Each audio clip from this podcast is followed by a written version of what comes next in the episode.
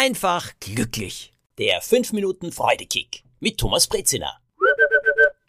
In Indien bei meiner Ayurveda-Kur habe ich etwas sehr Interessantes festgestellt und gelernt, das mich überrascht und das ich mir gleichzeitig ständig vor Augen halte. Und ein Künstlerfreund hat zu mir auch jetzt einmal gesagt, warum manche Malerinnen und Maler so kräftige, schöne Farben haben.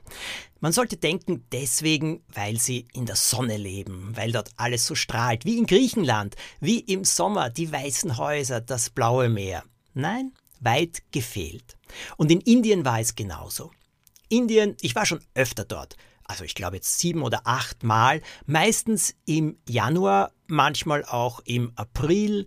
Und ich kenne es als ziemlich laut. Ja, ich bin nämlich im Norden unten, also nicht im Süden, wo diese vielen schönen Farben sind und Paläste und so weiter. In der Gegend, in der ich bin und auch in der Stadt, hm, naja, das ist schon ein anderes Indien, ein sehr, sehr armes Indien. Der Verkehr ist so, dass mir das Herz stehen bleibt. Mein Dr. Vijay fährt Auto. Der sanftmütige Mann hat die Hand aber immer auf der Hupe, denn in Indien muss man hupen. Äh, wenn man aus einer Ausfahrt rausfährt, wenn man um die Ecke fährt, wo auch immer, denn es kann ein Auto kommen, es gibt keine Spiegel, äh, wo man in die Straßen besser reinzieht. Also wird gehupt damit jeder weiß, da komme ich. Es gibt Straßen mit bis zu sechs Spuren, wo die Autos fast noch übereinander fahren. Es hat Situationen gegeben, wo Motorradfahrer auf uns zugekommen sind. Dr. Vici wollte nach rechts abbiegen. Es kamen auch noch Autos, dann kam auch noch die Rettung. Ich habe gedacht, und jetzt, jetzt passiert's. Jetzt gibt's den mega Zusammenstoß. Nichts ist passiert. Die sind einander ausgewichen, fragt mich nicht wie. Und Dr. Vice hat gehupt, damit er endlich dann nach rechts hinüber konnte. Und der Rettung hat er selbstverständlich Platz gemacht. Auf eine Art und Weise und eine Geschicklichkeit, die ich selten zuvor gesehen habe. Das Indien, das ich vom Jänner kannte oder vom Frühling kannte, war gleichzeitig auch ein sehr staubiges Indien. Das heißt, äh, mir ist lange Zeit gar nicht aufgefallen, was es ist, was mich da so auch ein bisschen berührt bis ich gesehen habe, naja, alles, ganz egal, ob Bäume, Häuser, alles ist mit so einem dünnen Staubfilm überzogen, manchmal auch einem dickeren Staubfilm, weil eben ständig Staub in der Luft ist. Das heißt, das Grün der Blätter ist nicht mehr so saftig und schön, auch die Blüten nicht, die man am Straßenrand dann oft sieht. Häuser, Fenster, alles hat so einen leichten Grauschleier was natürlich dazu beiträgt, dass die Atmosphäre ein bisschen hm, trauriger ist, ein bisschen bedrückter ist, ja, so ein bisschen angestaubt, wie man auf Österreichisch so wunderbar sagt.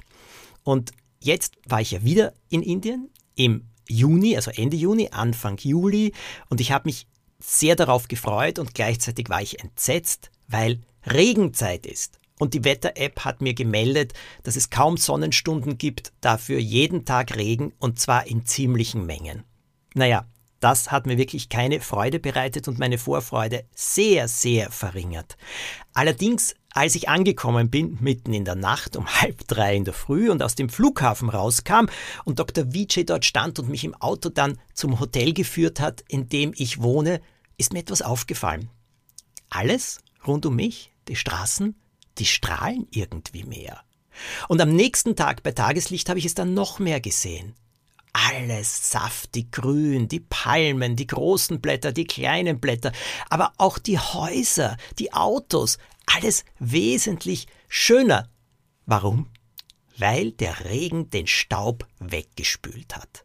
Und mein Malerfreund hat mir eben auch erzählt, es gibt sehr viele Malerinnen und Maler in Gegenden, wo es sehr viel regnet, die malen dann oft in diesen prächtigen, leuchtenden Farben, vor allem die Natur, weil im Wasser, mit diesem Wasserfilm einfach alles noch mehr strahlt. Was ich damit sagen will? Naja, manchmal denken wir ja, schrecklich die Situation. Oder eben äh, schlecht oder schlechtes Wetter, auch im Leben. Allerdings gilt es dann ganz genau hinzusehen.